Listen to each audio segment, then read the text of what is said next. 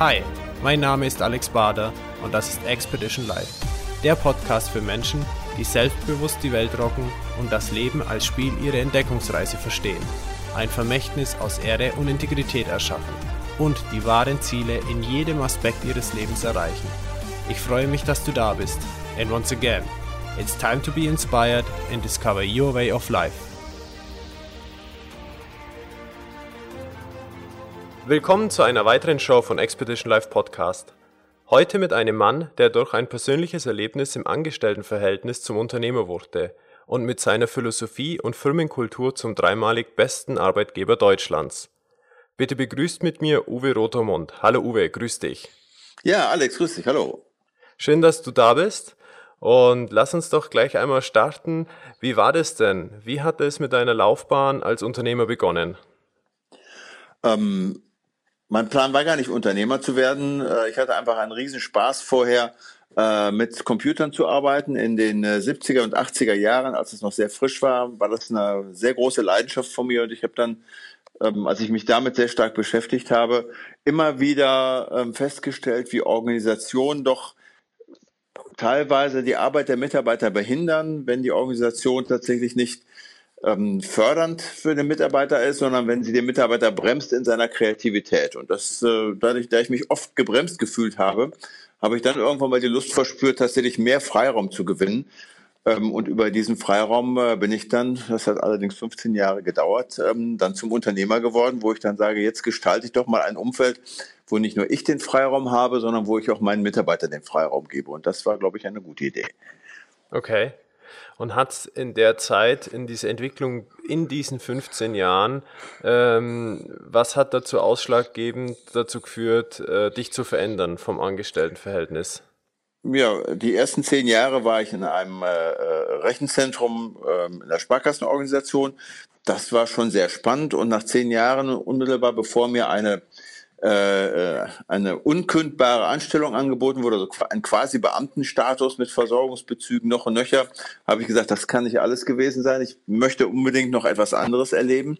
Habe dann fünf Jahre in einem Maschinenbauunternehmen gearbeitet, ähm, wo ich dann gelernt habe, ähm, wie wertvoll doch in vielen Unternehmen das Wort des externen Beraters äh, ist und wie wertarm äh, das Wort der eigenen Mitarbeiter ist. Ich habe dort ähm, erlebt, wie eine sehr starke Krise äh, das Unternehmen durchgeschüttelt hat und äh, wie dabei ähm, wir, das Thema Werte ganz anders angegangen wurde, als ich mir das vorgestellt habe. Nämlich, dass eben sehr viel auf Berater gehört wurde, ähm, äh, dass das Potenzial der Mitarbeiter nicht genutzt wurde, um eine Krise zu bewältigen.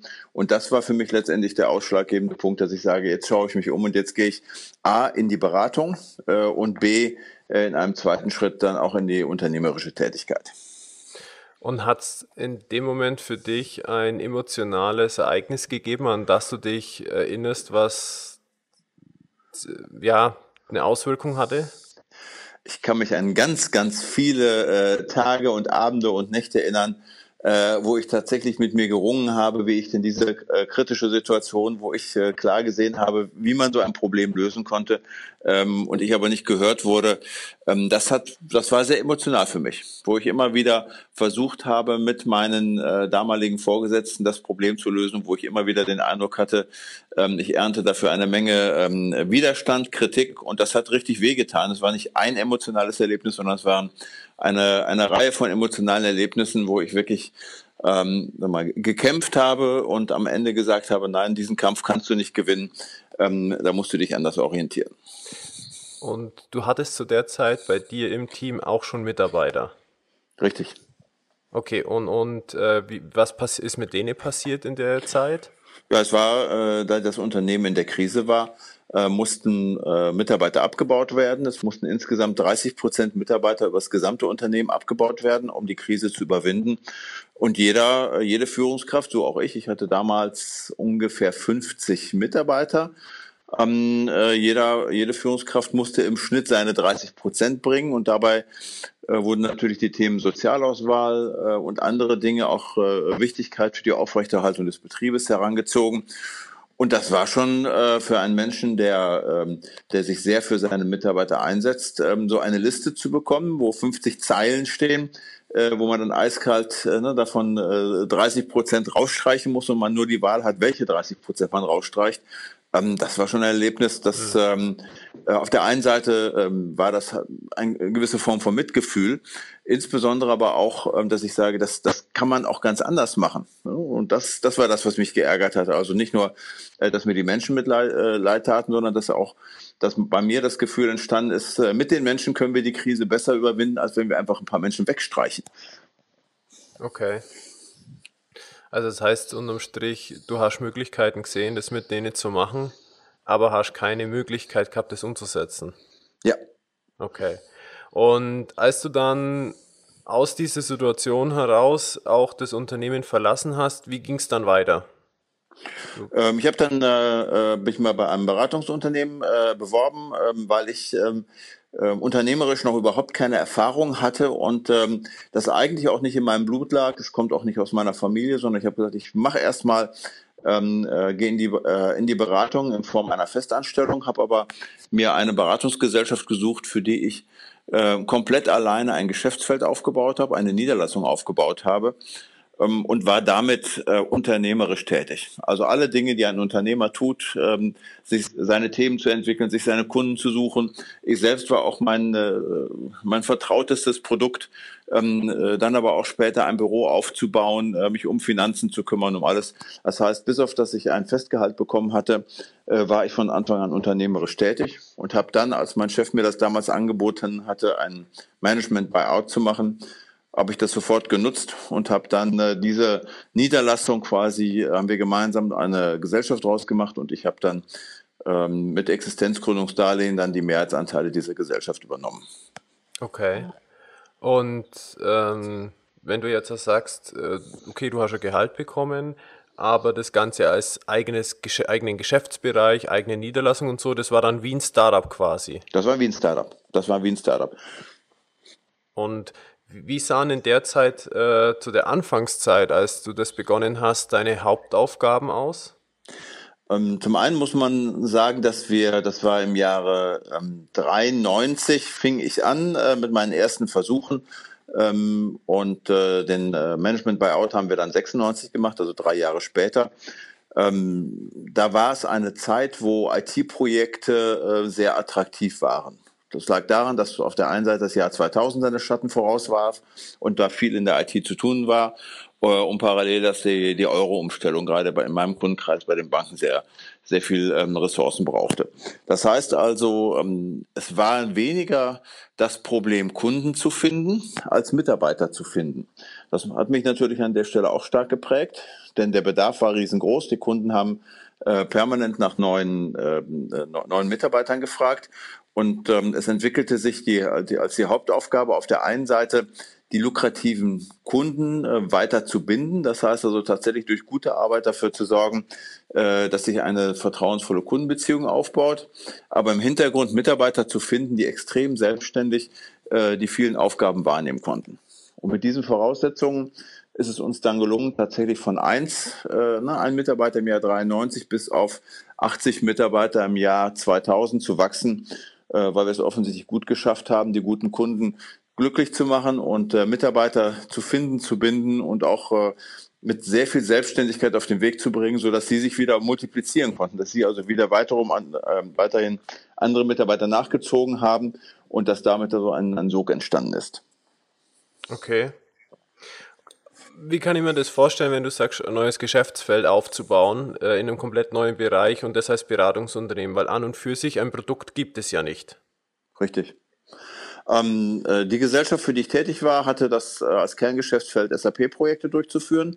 Ich selbst ähm, äh, hatte keine SAP-Erfahrung, ähm, war allerdings ähm, jemand, der sich mit Rechenzentrumsorganisation, mit IT-Produktion sehr gut auskennt. Ähm, und das ähm, war das Geschäftsfeld, was ich dort in das Unternehmen mit reingebracht habe. Das war allerdings für meine Kunden, ähm, ist das jetzt keine, keine Innovation, sondern es geht einfach darum, das Rechenzentrum, die IT-Produktion zu optimieren, immer weiterzuentwickeln, immer höhere Qualitätsstandards zu setzen Ähm, und äh, das war meine, äh, ja, meine inhaltliche Berufung, das mit meinen Kunden zu machen. Und was daran neuartig war, dass es eben äh, in, diesem, in dieser Beratungsgesellschaft, in der ich angestellt war, war dieses Geschäftsfeld bisher nicht vertreten. Und damit war ich äh, zwangsläufig auch auf mich alleine gestellt und musste mir Menschen suchen aus dem Markt, das heißt Mitarbeiter, die ich äh, gewinnen konnte als Angestellte, äh, die mich an der Stelle unterstützen. Und das war die, also eine der Kernaufgaben. Und war das dann schon so, dass du im ersten Jahr äh, dieses Konzepts äh, oder da, dieser Niederlassung Mitarbeiter eingestellt hast? Äh, ich habe tatsächlich äh, zwei Jahre gebraucht, um erst einmal ähm, Erfahrung für das Beratungsgeschäft zu sammeln, weil das Problem, neue Mitarbeiter einzustellen, ist, ähm, oder andersherum, ähm, äh, meine Kunden haben sehr erfahrene Menschen äh, erwartet und ich habe ähm, mal sehr, es war sehr schwierig, da der Personalmarkt umkämpft war, erfahrene Mitarbeiter einzustellen. Das heißt also, ich war, stand vor der Frage, ähm, stelle ich Junioren ein mit, dem, mit der Problematik, dass ich sie nicht direkt in Projekte bringen konnte, ähm, oder versuche ich Senioren zu bekommen, die ich allerdings äh, auf dem Markt nicht gefunden habe. Ähm, war damals schon das Thema IT-Fachkräftemangel sehr stark ausgeprägt. Dann äh, haben wir dadurch, äh, dass wir viel mit Freiberuflern zusammengearbeitet haben, äh, oder auch mit anderen Beratungsgesellschaften konnte ich das soweit kompensieren, dass ich Erfahrene zugegriffen habe, die quasi nur auf Projektbasis mit mir zusammengearbeitet haben. Und dann war eben das Schöne, äh, dass viele von diesen Freiberuflern sich dann hinterher entschieden haben, bei mir in eine äh, Festanstellung zu gehen, ähm, dass die gesagt haben, ich würde gerne ähm, auch das Unternehmen wechseln, ich würde gerne zu dir kommen. Da war eine gewisse Arbeitgeberattraktivität da, obwohl ich schon noch relativ klein war. Und darüber hat sich das dann entwickelt. Okay. Und für diese, wie ging es dann weiter? Also was, was waren deine Aufgaben, nachdem du angefangen hast, diese Menschen zu integrieren in diese Niederlassung? Die Menschen, äh, die ich eingestellt hatte, das Ziel musste sein, dass wir relativ schnell ähm, mit diesen Menschen in die Projekte gehen. Das waren zum einen waren das Projekte bei Kunden, die ich schon hatte, zum anderen waren das aber auch Projekte, äh, die ich bei neuen Kunden gewonnen habe. Während anfangs, als ich alleine war, habe ich, ähm, ich glaube, 20 äh, Prozent meiner Zeit damit verbracht, Kunden zu gewinnen äh, und 80 Prozent damit in Projekten zu arbeiten bei meinen Kunden. Meine oder mein wichtigster Kunde war in Düsseldorf, da ich aus, aus Münster jeden Tag dorthin fahren musste, war das schon eine gewisse Herausforderung und ich musste tatsächlich den, den Ball ähm, äh, Kundengewinnung und Projektdurchführung, die beiden Bälle musste ich hochhalten. Ähm, dann kam eben noch als äh, dritter Anteil neue Mitarbeiter zu gewinnen. Und da musste es so sein, dass ich Mitarbeiter einstelle, die extrem selbstständig sind ähm, und die in der Lage sind, auch selbst Kunden zu gewinnen. Und ähm, da habe ich das Glück gehabt oder äh, das glückliche Händchen, genau diese Menschen zu finden, die wiederum als Multiplikatoren nicht nur im Sinne von Mitarbeitergewinnung tätig waren, sondern auch von Kundengewinnung. Das heißt, ich konnte relativ leicht diese Mitarbeiter zu Kunden, mit denen ich Kontakte hatte, hinschicken. Die haben sich quasi selbst verkauft äh, und haben dann wieder weitere Menschen nachgezogen. Und für diese Menschen, für meine Mitarbeiter, war das eine sehr neue Erfahrung, wie sie mir hinterher sagten, dass ihnen so viel zugetraut wurde, dass sie mit so großer Selbstständigkeit neue Kunden gewinnen, neue Mitarbeiter hinzuziehen, äh, selbstständig Dinge abwickeln, also komplett dezentral und selbstorganisiert zu arbeiten. Mhm. Okay.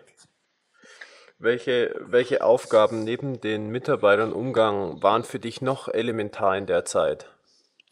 Ähm, ich hatte immer ähm, das große Bedürfnis, ein gut funktionierendes Unternehmen aufzubauen. Also das Unternehmen so zu organisieren, ähm, äh, dass da ein, ein quasi sich selbst organisierendes System entsteht.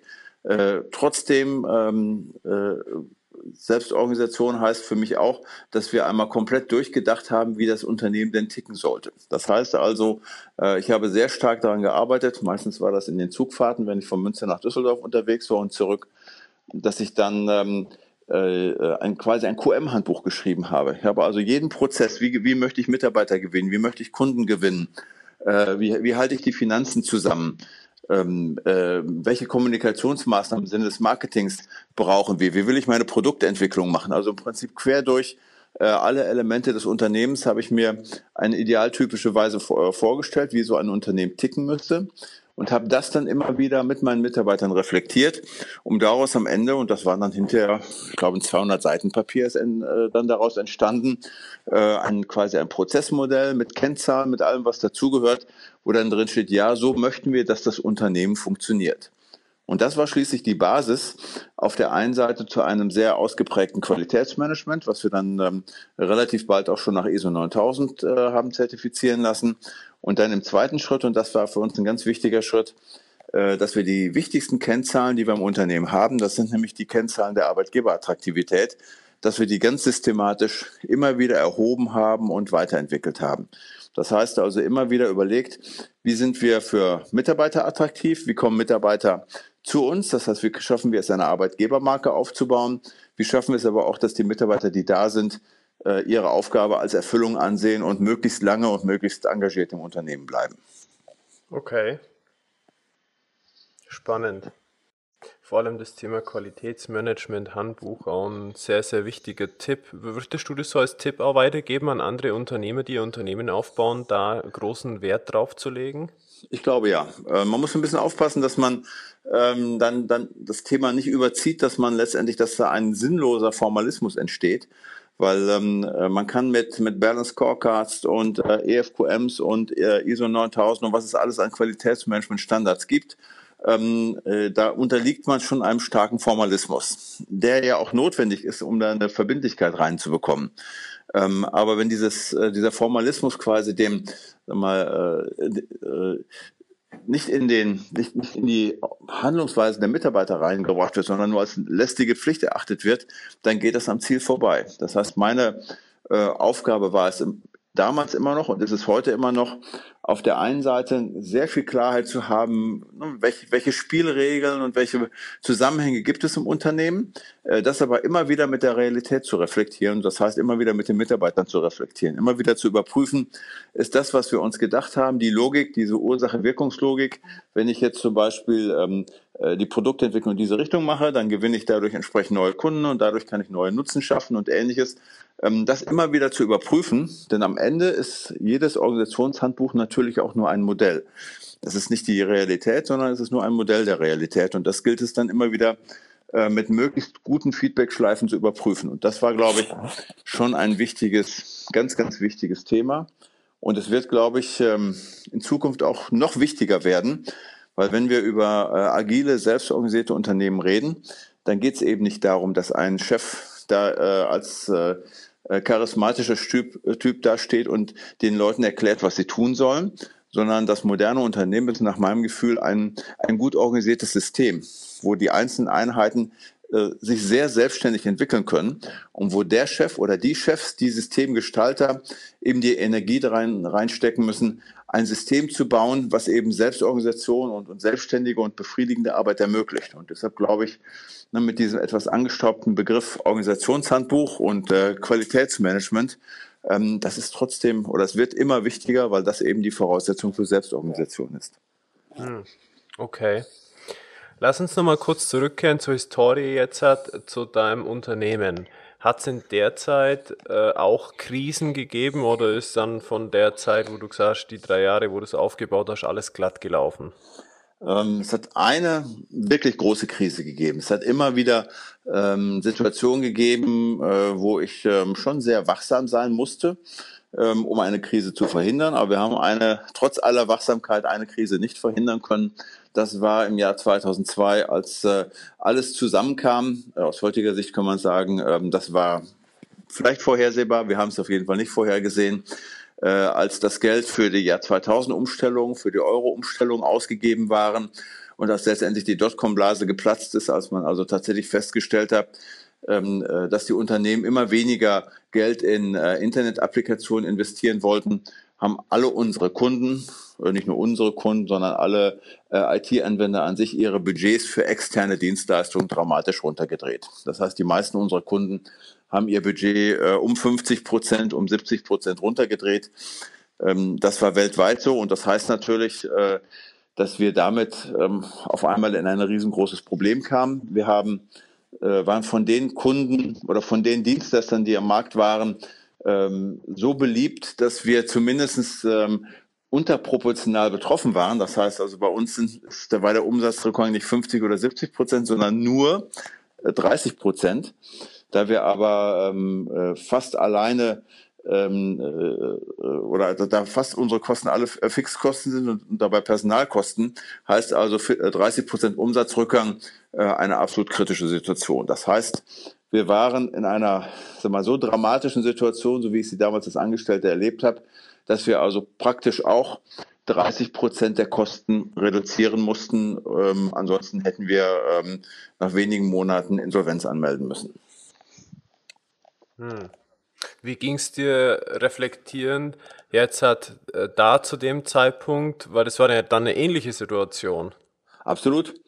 Ähm, das war insofern äh, eine so, nie dagewesene persönliche Herausforderung auf der einen Seite ähm, das Unternehmen zu retten und, äh, auf, äh, und damit gleichzeitig also auch die Arbeitsplätze aller Mitarbeiter, äh, wo ich, wie ich das glaube ich vorhin schon deutlich sagte, also da eine große persönliche Leidenschaft hatte, tatsächlich also auch mich ähm, äh, um die äh, Arbeitsplätze meiner Mitarbeiter oder dafür verantwortlich zu sein.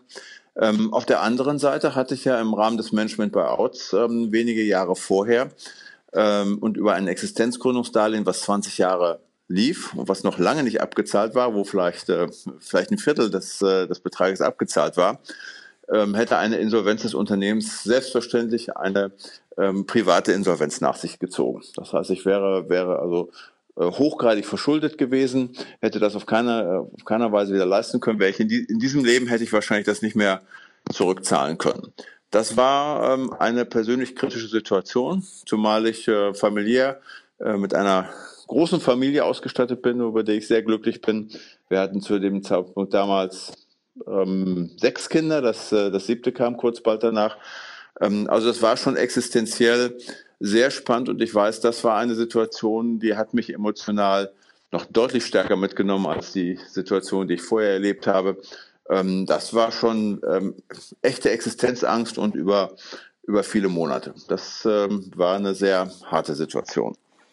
Und konntest du diese Krise meistern, mit oder ohne Mitarbeiter zu entlassen?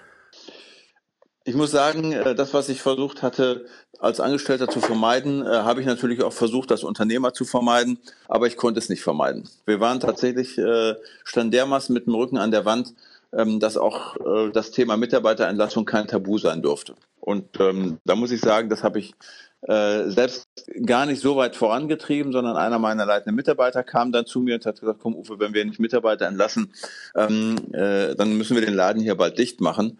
Ähm, und das war, an die Situation kann ich mich noch sehr gut erinnern, das war für mich eine sehr ähm, emotionale und schwere Situation, weil genau das wollte ich auf jeden Fall vermeiden. Das äh, wollte ich auf gar keinen Fall musste aber einsehen, dass wir äh, dieses Tabu auch angehen mussten.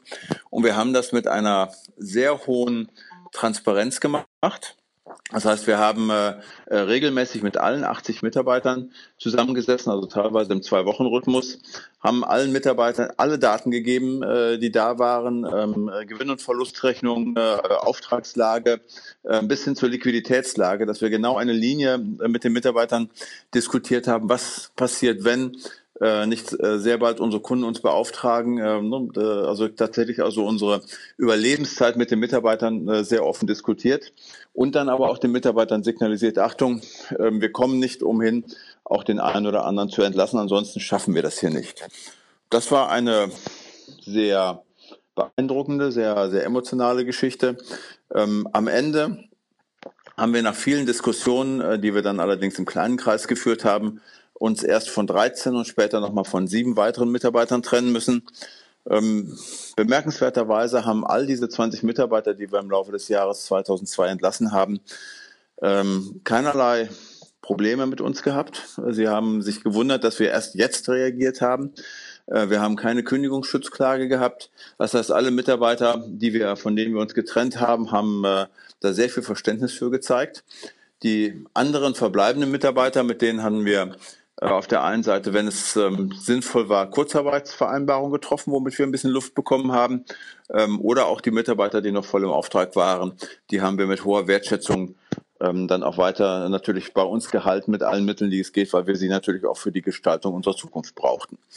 Ähm, das Ganze hat etwa ja, ich glaube, sechs bis neun Monate gedauert, bis wir also von dem äh, erkennen, wir, ähm, wir müssen zwingend was tun, das geht nicht von alleine weg, bis zu dem Punkt, dass wir gesagt haben, jetzt stehen wir wieder solide da, äh, waren, ja, ich schätze mal so neun Monate etwa. Ähm, das waren schon sehr aufregende Zeiten. Welche Erinnerungen sind denn für dich geblieben aufgrund dieser Erfahrung, also was die Unternehmensführung angeht? Ähm, das, was wir damals ähm, intuitiv gemacht haben, äh, genauso würde ich es immer wieder tun und genauso äh, haben wir es zwischendurch auch getan. Äh, nur wir sind jetzt ähm, viel wachsamer, während wir im Jahr 2002 uns schlichtweg nicht vorstellen könnten, dass es uns auch mal an den Kragen geht, weil wir das nie erlebt hatten ähm, wissen wir jetzt, äh, es, es kann uns jederzeit erwischen, wenn die Budgets unserer Kunden nicht mehr da sind, ähm, dann kommen wir in massive Probleme und wir haben jetzt äh, quasi auf der einen Seite den, den rechten Fuß am Gaspedal und geben nur ordentlich Gas und machen richtig äh, tolle Geschäfte. Und wir haben aber, auch wenn man das beim Autofahren nicht tun sollte, den linken Fuß ähm, äh, auf, auf der Bremse und sobald wir erkennen, dass irgendwo was sich im Markt entwickelt, was kritisch sein könnte, ähm, immer maximale Transparenz. Wir gehen auf die Mitarbeiter zu, sagen, Achtung, äh, wir haben hier die Szenarien. Ähm, wenn das schlechteste, Bad, das Bad Case Szenario kommt, dann werden wir alle gemeinsam äh, daran arbeiten müssen, das zu vermeiden. Ich möchte nicht wieder Mitarbeiter entlassen müssen. Ähm, und wir haben zweimal die Situation gehabt seitdem, wo wir den Fuß auf der Bremse hatten, aber wir die Bremse nicht treten mussten. Das war einmal ähm, äh, in der Finanzkrise 2009, äh, wo wir dann allerdings auch als Führungskräfte angefangen haben, ähm, äh, auf Prämien zu verzichten, ähm, äh, auf Gehaltsanpassung zu verzichten. Das heißt, wir haben top-down dann deutlich gemacht, Achtung, ähm, wir sind, ähm, wir sind wachsam, wir, wir sparen da, wo wir sparen können, äh, konnten dann aber nach sechs Monaten Entwarnung geben und dann sagen, Achtung Leute, äh, die Krise hat uns nicht so erwischt, wie wir es befürchtet haben. Wir können weiter, äh, weiter unser Geschäft durchführen. Und gleiches war auch im vergangenen Jahr, wo wir auch Mitte des Jahres aufgrund eines großen Kundenauftrages, ähm, den wir erwartet hatten, den wir aber nicht bekommen haben, auch nochmal den Fuß auf der Bremse hatten. Und das haben wir auch in einer konzertierten Aktion mit allen Mitarbeitern dann überwunden, indem wir dann alle Mitarbeiter quasi in die Verantwortung genommen haben, dass wir Schlimmeres verhindern. Okay. Was hat sich in der Firma getan, nachdem diese Krise überstanden war? Ähm, sag mal, eine stabile ein Erwachsenwerden, würde ich sagen. Also wir waren ein bisschen ernüchtert. Also wir wussten, ähm, wir haben jetzt äh, nicht alles, was wir anfassen, wird zu Gold. Äh, auch das, was wir machen, ähm, äh, ist nicht ähm, vor Krisen gefeit. Auf der anderen Seite die Euphorie, dass wir ein attraktiver Arbeitgeber sind, dass wir Spaß an der Arbeit haben, dass wir wirklich äh, das nicht nur als Job betrachten und für jeden Einzelnen, das haben wir uns erhalten. Aber diese Euphorie, uns kann nichts passieren, ähm, das, das hat sich ja ein bisschen abgebaut. Ähm, wir haben regelmäßig, das hatten wir schon in den 90ern gemacht, ähm, äh, führen wir auf verschiedenen Perspektiven immer wieder Befragungen durch Feedbackrunden, wo wir immer wieder den Mitarbeiter fragen, ähm, wie, wie wirst du hier persönlich entwickelt und passt deine Aufgabe zu dir? Äh, ne, bist du hier richtig glücklich in dem, was du tust? Aber auch fühlst du dich wirtschaftlich sicher? Hast du den Eindruck, dass wir hier im, äh, im Unternehmen so viel tun, dass wir auch äh, als Unternehmen stabil da sind? Letztere Frage ähm, waren wir in der Zeit der Euphorie, gab es auch immer Schulnote 1. Ähm, da sind wir dann in, in, der Zeit der Krise auf eine Schulnote 3 plus runtergefallen. Das heißt, es gab schon ähm, so mal ähm, vorsichtige Fragezeichen. Ähm, sind wir denn wirklich so sicher? Haben wir die richtige Strategie? Haben wir die richtigen Kunden? Haben wir eine richtig gute Vertriebsorganisation? Also die Fragen wurden dann schon kritischer. Ähm, nicht dramatisch. Dafür, dass wir so eine massive Krise hatten, war das durchaus auch noch okay. Äh, aber wir haben schon festgestellt, äh, dass die Mitarbeiter der Geschäftsentwicklung ähm, mal kritischer gegenüberstanden. Und das war hilfreich ähm, und natürlich auch verständlich. Okay. Welche Instrumente oder Systeme, Tools habt ihr entwickelt, genutzt, oder habt ihr das äh, zum Thema, ihr seid ja Deutschlands bester Arbeitgeber äh, äh gepriesen oder ausgezeichnet worden? Wie habt ihr das geschafft? Wenn ich über Tools rede, dann ist natürlich im, im Hintergrund liegt das ganze ähm, äh, Qualitätssystem. Und wenn ich über Qualität rede, dann rede ich nicht nur über Produktqualität, sondern ich rede über die Qualität der Organisation und insbesondere über die Qualität der Menschen ähm, dann ist das, äh, das Schlüsselsteuerungssystem im Unternehmen ist die Unternehmenskultur, die gemessene Unternehmenskultur. Das war schon immer so und das hatten wir mit Great Place to Work äh, dann noch weiter perfektioniert.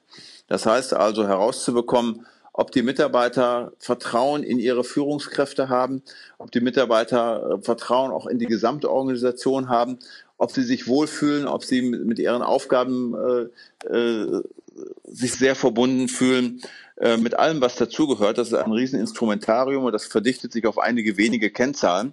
Das waren immer die wichtigsten Kennzahlen im Unternehmen. Deutlich wichtiger als die Gewinn- und Verlustrechnung äh, oder Vertriebskennzahlen aus dem CRM ähm, oder was auch immer das war äh, etwas, wo wir sagen wir, seit Unternehmensbeginn darauf geachtet haben, wenn die Indikatoren für die Mitarbeiterverbundenheit gut sind, dann gehen wir davon aus, dass es dann automatisch dem Unternehmen auch gut geht.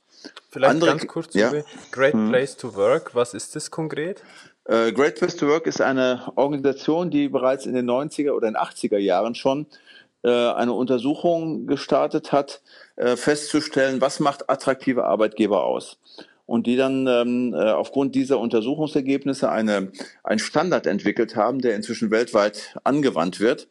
Ähm, wie kann ich messen, wie kann ich Arbeitgeberattraktivität, Arbeitgeberqualität messen? Und diese Messung erfolgt auf zwei Ebenen, äh, in Form von anonymen Mitarbeiterbefragungen, die dieses Great Place to Work Institut regelmäßig durchführt, und aufgrund von Kulturaudits, wo die Instrumente, die im Unternehmen eingesetzt werden, analysiert werden.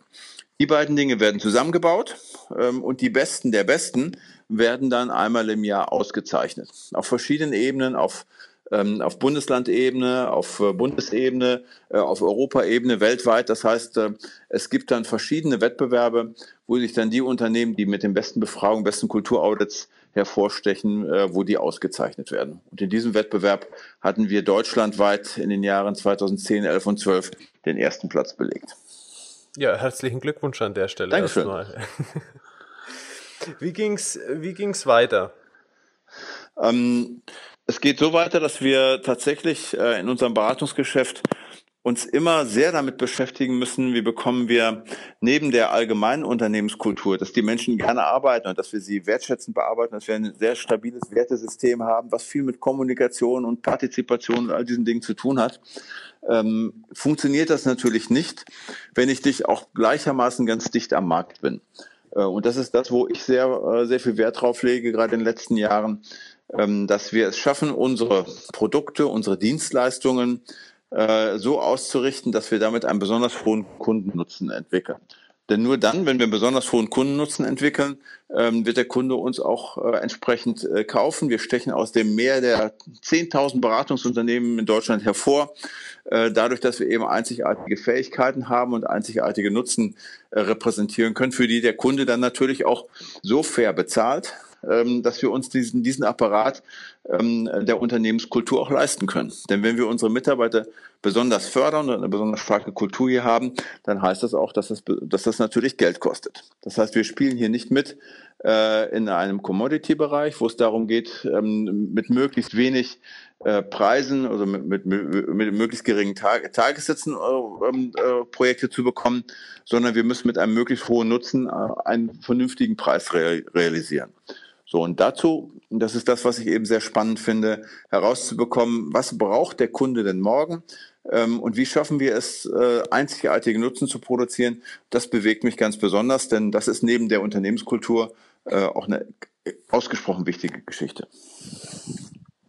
Jetzt hast du schon genannt, äh, was dich bewegt.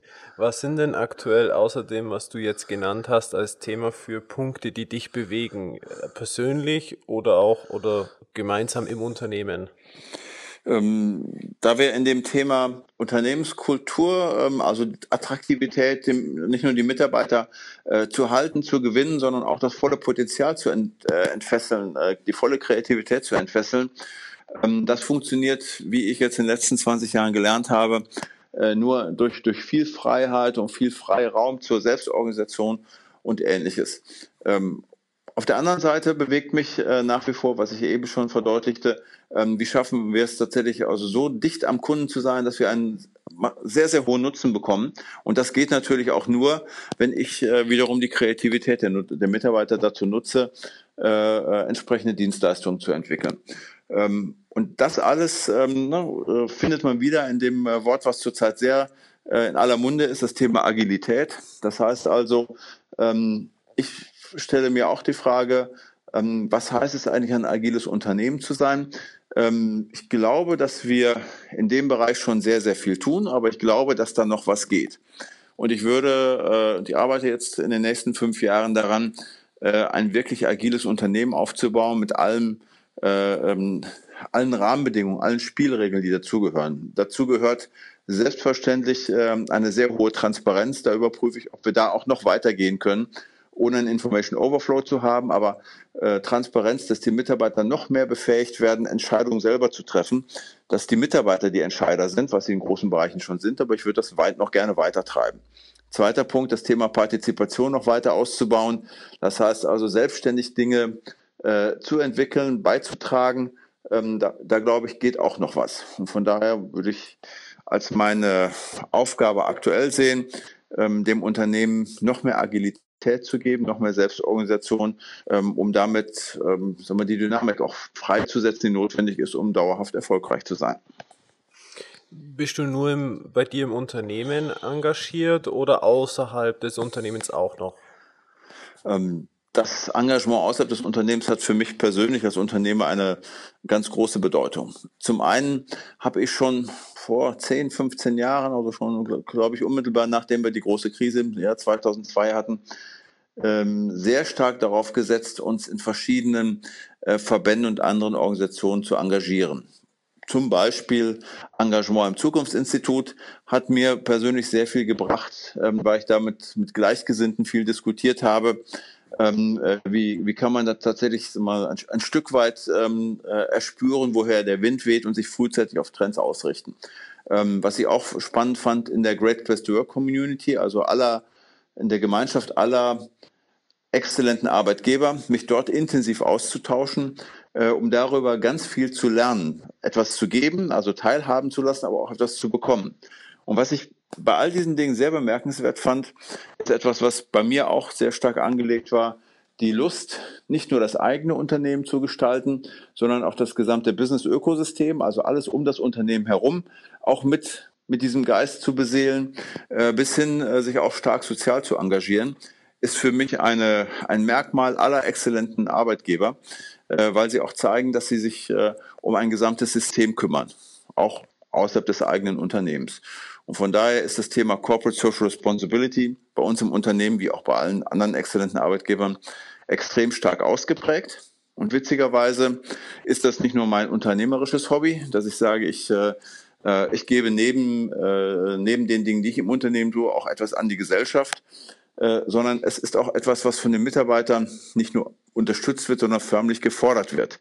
Das heißt, wir alle haben eine Riesenlust daran, äh, tatsächlich also auch ein paar Fußspuren zu hinterlassen, äh, was gesellschaftliches Engagement angeht. Und das geht inzwischen so weit, dass nicht nur ich das ähm, mal anstoße, sondern dass ganz viele Projekte von meinen Mitarbeitern angestoßen werden. Das größte Projekt heißt aktuell Noventum bekennt Farbe.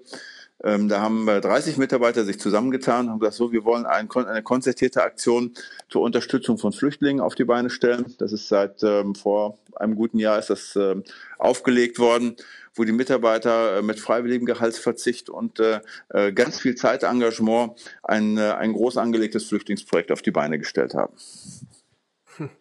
Schön, sehr schön. Fußspuren nehmen wir das doch gleich mal als Stichwort, Uwe. Ähm, wenn du jetzt halt einen Unternehmer vor dir hättest und du möchtest ihm helfen, dass er auch Fußspuren hinterlässt, welche, um es jetzt mal auf den Punkt zu bringen, welchen Fokus darf er auf die Entwicklung des Unternehmens legen? Worauf sollte er achten beim Unternehmensaufbau? Ich glaube, der Kern ist tatsächlich ähm, äh, das Bewusstsein für, für Nutzen schaffen ich muss sagen, ich bin jetzt auch nicht aus der Ecke gekommen, sondern ich habe das ähm, äh, erst später hinzugewonnen, aber ich, äh, wenn ich beobachte, ähm, wie Startups sich auf den Weg machen, ich bin auch in, äh, in verschiedenen äh, Gremien, wo es um, um Startup-Unterstützung geht, die Unternehmen, die auf der einen Seite eine Geschäftsidee hat, äh, haben, die nicht nur einen großen Nutzen für ihre Kunden, sondern auch einen großen gesellschaftlichen Nutzen haben. Ähm, das finde ich super spannend. Also sich wirklich ganz viel darüber Gedanken zu machen, was bewegt mein Produkt, meine Dienstleistung in der Welt. Nicht, was verdiene ich damit, sondern da ist mal mein Vertrauen darin, wenn man eine, eine nützliche Sache hat, dann wird man schon damit Geld verdienen.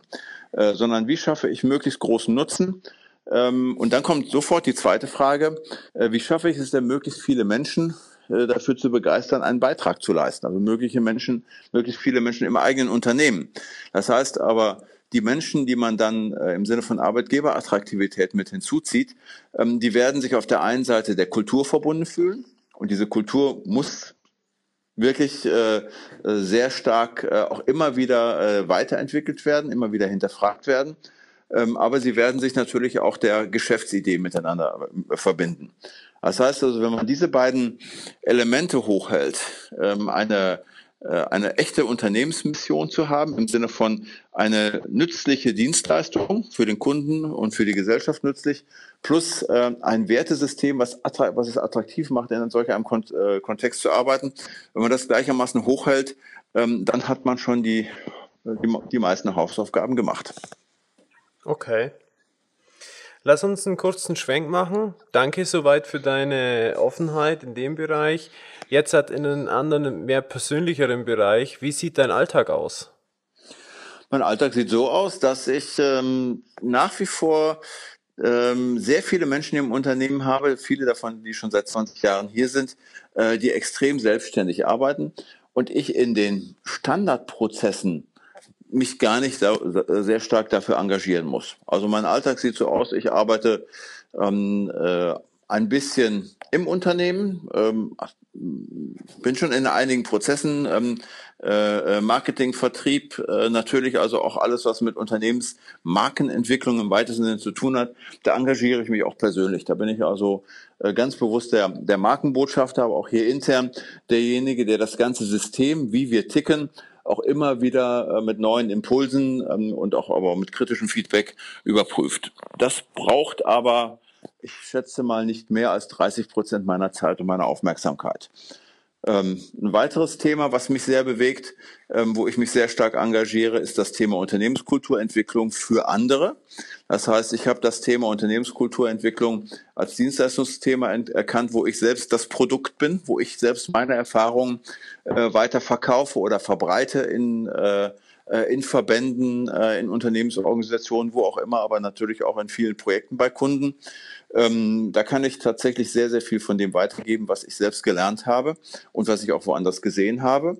Und schließlich habe ich auch eine viel Zeit für meine Familie, äh, für meine sieben Kinder, jetzt fast fünf Enkelkinder, ähm, äh, für meine Hobbys. Ich gehe gerne laufen, äh, ich fahre gerne Fahrrad, ich gehe gerne mit meiner Frau wandern, wir reisen sehr viel ähm, und da habe ich den Eindruck, dass ich dafür richtig viel Zeit habe. Und äh, das ist schön, deshalb würde ich sagen, das äh, passt alles gut zusammen.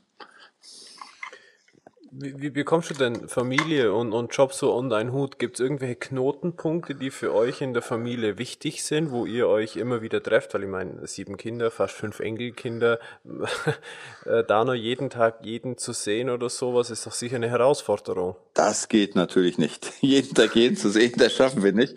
Äh, Ne, dank, dank der, der, der modernen Medien, dank Skype und, äh, äh, und WhatsApp, äh, ganz wichtig, wir haben natürlich eine WhatsApp-Familiengruppe, äh, sind wir alle äh, immer miteinander in Kontakt, in, in losem Kontakt. Äh, wir haben also eine Familie, die, äh, inzwischen wohnen noch zwei Kinder bei uns, die anderen fünf sind über die Welt verteilt. Ähm, natürlich mit Schwiegerkindern und äh, Enkelkindern. Äh, und dennoch ähm, sind wir fast täglich in Kommunikation. Ähm, körperlich zugegebenermaßen, wenn wir uns zwei, dreimal im Jahr allesamt sehen, ähm, dann ist das schon gut. Das ist schon eine organisatorische Herausforderung. Ähm, und an, auf der anderen Seite genieße ich es auch mit meiner Frau ein bisschen durch die Gegend zu fahren und meine Kinder äh, mal in Köln und mal in Prag und äh, mal in München zu besuchen. Ähm, das macht auch Spaß. Schön. Gibt es äh, für dich eine persönliche Mission oder ein wichtiges Projekt, das, die Verbreitung von sagen wir, Vertrauenskultur im weitesten Sinne ist etwas, was, äh, wo ich glaube, da ist, da liegt mein gesellschaftlicher Beitrag. Nach dem Motto Vertrauenskultur lohnt sich, ähm, möchte ich gerne vielen Menschen, ähm, Unternehmern, aber auch anderen deutlich machen, dass diese, dass, dass das Thema Vertrauen die Grundlage von allem Wirtschaften ist. Das heißt also, wenn ich meinen Mitarbeitern vertraue, was ich äh, damals beim Unternehmensaufbau getan habe und immer noch tue, wenn meine Mitarbeiter mir vertrauen, ähm, und wenn wir, wenn wir darauf dann äh, mit, ähm, mit einer sehr, sagen wir, sehr geringen Aufwänden immer wieder schöne, tolle neue Dinge kreieren können, dann ist das eine wichtige Voraussetzung für Wohlstand. Wenn man das jetzt weiterdenkt, ähm, ne, wenn man auch sagt, Vertrauenskultur lohnt sich auch äh, in der Kommunikation mit den Kunden, mit den Lieferanten, mit den Wettbewerbern, äh, mit den Hochschulen, also mit dem gesamten Business-Ökosystem, äh, wenn man da auch in sehr vertrauensvoller Form zusammenarbeitet, ähm, dann lohnt sich das auch, weil ich damit äh, ein sehr gut, äh, äh, sehr hochperformantes System aufbaue. Vertrauen heißt ja auch, dass ich immer äh, einen Vorschuss gebe. Das heißt, ich gehe mit einer Haltung irgendwo rein, nicht einen guten, guten Deal zu machen, also nicht das Bestmögliche herauszuholen, sondern äh, ich schenke etwas. Ne? Ich lasse jemandem etwas teilhaben. Ich sage so, ich habe hier eine, eine Information oder irgendetwas oder einen Nutzen, den ich erstmal ähm, äh, schenke in der Hoffnung oder Erwartung, dass mir das zurückgeschenkt wird. Nicht das, sondern irgendetwas zurückgeschenkt wird. Das kann mehr, das kann weniger sein. Das heißt also, ich gehe in eine Beziehung immer hinein, wie man das so in einer guten persönlichen Beziehung macht, indem ich nicht frage, was kriege ich dafür, sondern ich sage, ich gebe etwas, was ich habe, weil es dem anderen nützt. Und ich vermute, dass der das wiederum auch tun wird. Das ist Vertrauenskultur auch über Unternehmensgrenzen hinweg. Wenn man das Ganze jetzt mal politisch oder gesellschaftlich denkt, ähm, wenn das in Gesellschaften weit verbreitet ist, wenn solche Business-Ökosysteme und wenn ich das Thema ähm, äh, soziales Engagement von Unternehmen noch mit hinzuziehe, äh, dann entsteht damit also ein gesellschaftliches Klima, was von Vertrauen geprägt ist. Und das hat nicht zuletzt die, die UNO in, in vielen äh, Studien auch festgestellt. Äh, dort, wo eine sehr stark ausgeprägte Vertrauenskultur unter Nachbarn, unter Unternehmern äh, in, in allen möglichen Bereichen herrscht, da geht es den Menschen gut, da geht es deutlich friedlicher zu. Da entsteht übrigens auch mehr Wohlstand. Ne? Ähm, und von daher ist das für mich das, das Gesellschaftsmodell, äh, ne, für Wohlstand und Frieden. Und von daher, glaube ich, lohnt es sich, wenn ich äh, das Thema Vertrauenskultur äh, in meinem Kontext weiter verbreite. Sehr schön. Wunderbar. Uwe, wir kommen so langsam zum Ende. Wir haben jetzt noch ein, zwei Minuten. Gibt es denn von dir irgendwelche Buchempfehlungen, Zitate oder Menschen, die dich inspiriert haben? Ja, viele. Äh, die, die aufzuzählen, dafür reichen die anderthalb Minuten nicht. Okay. Ähm, vielleicht, vielleicht mal, ähm, was ähm, eine wichtige Weichenstellung war. Ich habe mit dem Stefan Mehrath, dem, dem Unternehmercoach, ähm, vor, ich glaube, vier, fünf Jahren äh, einen intensiven Kontakt gehabt, äh, habe an seinen Brain Trust teilgenommen und habe auf der einen Seite ähm, von ihm sowohl Fragen wie aber auch Anregungen bekommen, ähm, die für mich extrem wertvoll waren. Auch wenn er nicht genau ähm, äh, äh in meinem Business war, so also hat er aber die Art und Weise, wie er die Dinge betrachtet hat und die Menschen, die er zusammengebracht hat, ähm, haben bei mir unglaublich viel ausgelöst. Das war für mich schon ein echter Durchbruch ähm, in ein deutlich bewussteres Unternehmertum.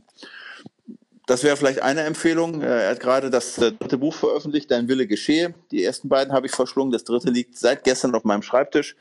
Ähm, das werde ich mir jetzt auch äh, äh, ansehen, beziehungsweise ich habe das schon, das, das Skript schon gelesen. Ich werde es noch, noch einmal komplett durchlesen.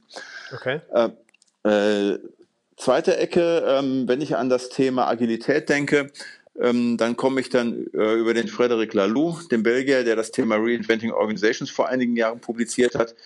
Ähm, das ganze Thema Agilität aus der Richtung zu, äh, äh, zu denken, das heißt also Agilität heißt, ich habe auf der einen Seite einen sehr klaren Wertekern, ähm, äh, ich kann mich auf ähm, Dezentralisierung und Selbstorganisation verlassen. Ich brauche nicht mehr eine äh, top-down gesteuerte Unternehmensführung, äh, sondern ich kann mit, wenn ich, wenn ich ein vernünftiges System habe, äh, dann kann ich auf der Basis mit Selbstorganisation viel mehr äh, Ergebnisse erzielen als durch, äh, äh, durch zentrale Steuerung. Ähm, da hat mir, wie gesagt, Frederic Laloux mit Re Reinventing Organizations mich auf den Weg gebracht. Und in der Richtung äh, der Nils Pfleging, der das ähm, Thema schon im letzten Jahrtausend Beyond Budgeting, das heißt ähm, äh, äh, Unternehmen steuern ohne Pläne. Ähm, und äh, jetzt äh, das Thema ähm, ähm, Organisation für Komplexität. Ähm, der hat mir auch sehr viele Impulse gegeben und wenn ich mich jetzt auf dieser Ebene äh, weiter fortbewege, dann komme ich an ganz vielen Autoren vorbei, die spannende Dinge gemacht haben. Also alles, alle Autoren, die etwas mit zum Thema agile Unternehmen, nicht nur agile Softwareentwicklung, sondern agile Unternehmen ähm, veröffentlicht haben, damit äh, da, da denke ich mich momentan auch intensivst rein. Okay. Wie können Menschen dich kontaktieren, wenn sie dich in deiner Mission, Projekte unterstützen wollen, aber einfach mal Kontakt zu dir aufnehmen möchten? Also gerne äh, ein Anruf oder eine E-Mail, der, der Klassiker äh, äh ist gerne genommen. Ich habe, äh, wie gesagt, äh, durchaus äh, habe Zeit und nehme mir die Zeit auch äh, äh, mich damit auseinanderzusetzen und ich halte das, äh, diese Einladung für sehr willkommen. Ich habe äh, viele Menschen kennengelernt, äh, die, die nicht nur was von mir bekommen haben, sondern von denen ich auch ganz viel gelernt habe. Deshalb sind sie mir über E-Mail und ähm, äh, gerne auch mein Telefonat willkommen. Dazu, wer noch Lust hat, sich mit den Gedanken ein bisschen tiefer auseinanderzusetzen, ich habe eine, vor einigen Monaten eine äh, kleine Website dazu aufgebaut, uwe-rotermund.de mit einem Blog, wo ich nach dem Motto Thank God It's Monday jeden Montag eine Geschichte aus meinem Unternehmerleben, insbesondere unter dem Aspekt Arbeitgeberattraktivität, ähm, aber auch Beitrag zur Gesellschaft verdeutliche. So nach dem Motto, äh, es macht Spaß zu arbeiten, ich gehe montags gerne zur Arbeit.